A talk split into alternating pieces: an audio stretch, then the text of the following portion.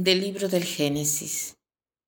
Después de que el hombre y la mujer comieron del fruto del árbol prohibido, el Señor Dios llamó al hombre y le preguntó, ¿Dónde estás? Este le respondió, Oí tus pasos en el jardín y tuve miedo, porque estoy desnudo y me escondí. Entonces Dios le dijo, ¿Y quién te ha dicho que estabas desnudo? ¿Acaso has comido del árbol que te prohibí comer?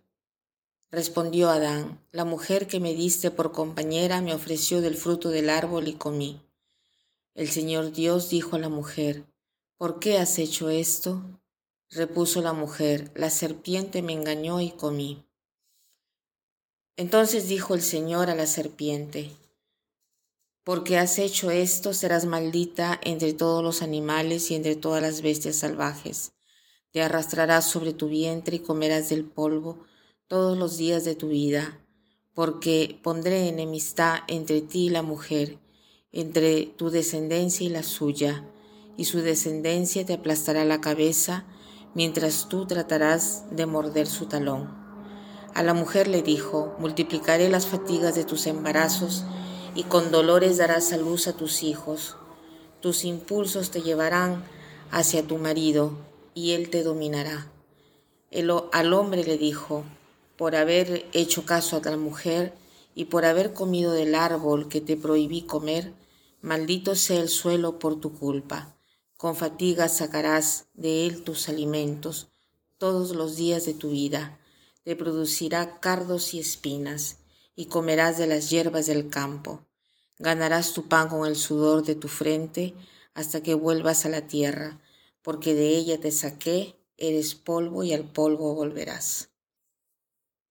En este primer sábado de Cuaresma eh, nos da el Evangelio una reflexión del pecado, el relato de Adán y Eva. Eh, este relato nos hace ver la dinámica del pecado.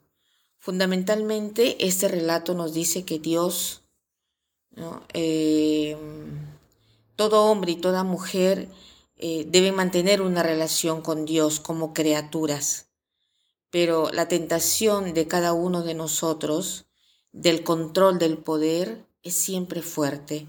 No es que Dios quiere un solo árbol y que no hay otro, es solo para hacernos recordar la identidad nuestra y la suya. Cuando esta dinámica es negada, vivimos una experiencia del pecado, hay un cambio en la relación con Dios a Adán cuando le pregunta, ¿dónde estás? Él eh, se ha escondido y le dice, he tenido miedo porque estaba desnudo y me escondí.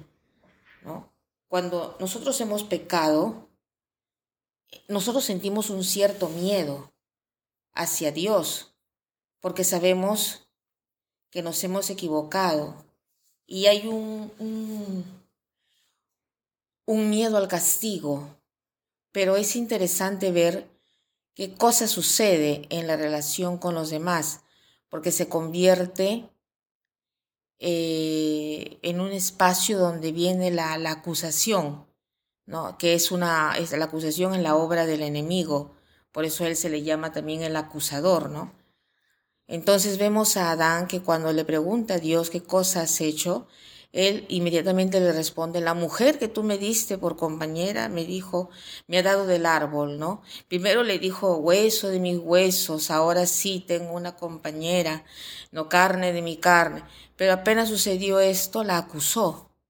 Y Eva eh, responde, la serpiente me engañó y me dio inmediatamente la disculpa, ¿no? Ah, pero yo no sabía qué.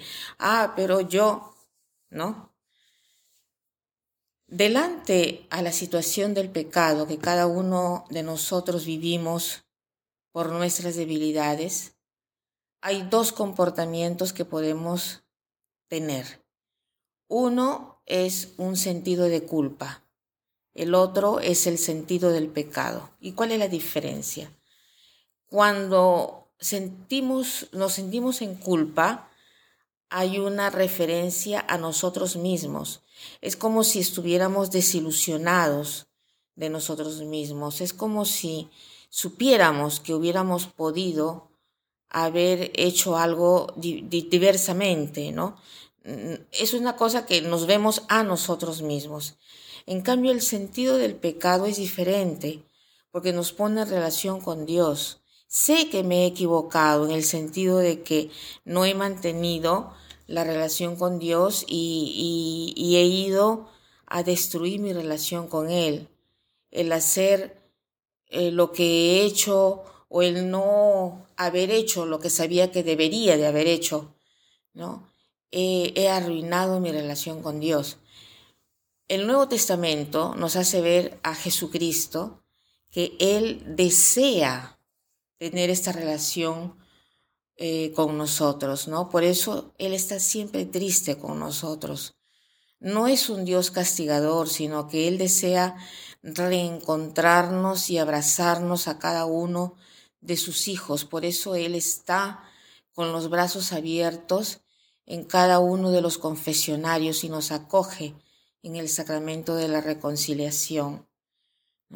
La pregunta que de repente nos podríamos eh, hacer hoy es, ¿qué Dios conozco yo? ¿Es el Dios del Antiguo Testamento, un Dios que era considerado como un juez que está siempre mirando de lejos, ¿no? A ver qué has hecho, qué no has hecho. ¿O es un Padre que me espera con su misericordia? Uno de los triunfos del enemigo es justamente el de destruirnos, el de separarnos, el de deformar la imagen de Dios. Esta idea de que Dios es un Dios castigador, es un Dios, es una idea del demonio. El Dios Jesucristo, que se nos ha revelado en el Nuevo Testamento, nos dice otra cosa muy diferente. Lamentablemente nosotros nos alejamos del Dios verdadero, de, de Jesucristo. Entonces la invitación para nosotros es de abrirnos al Dios de la misericordia.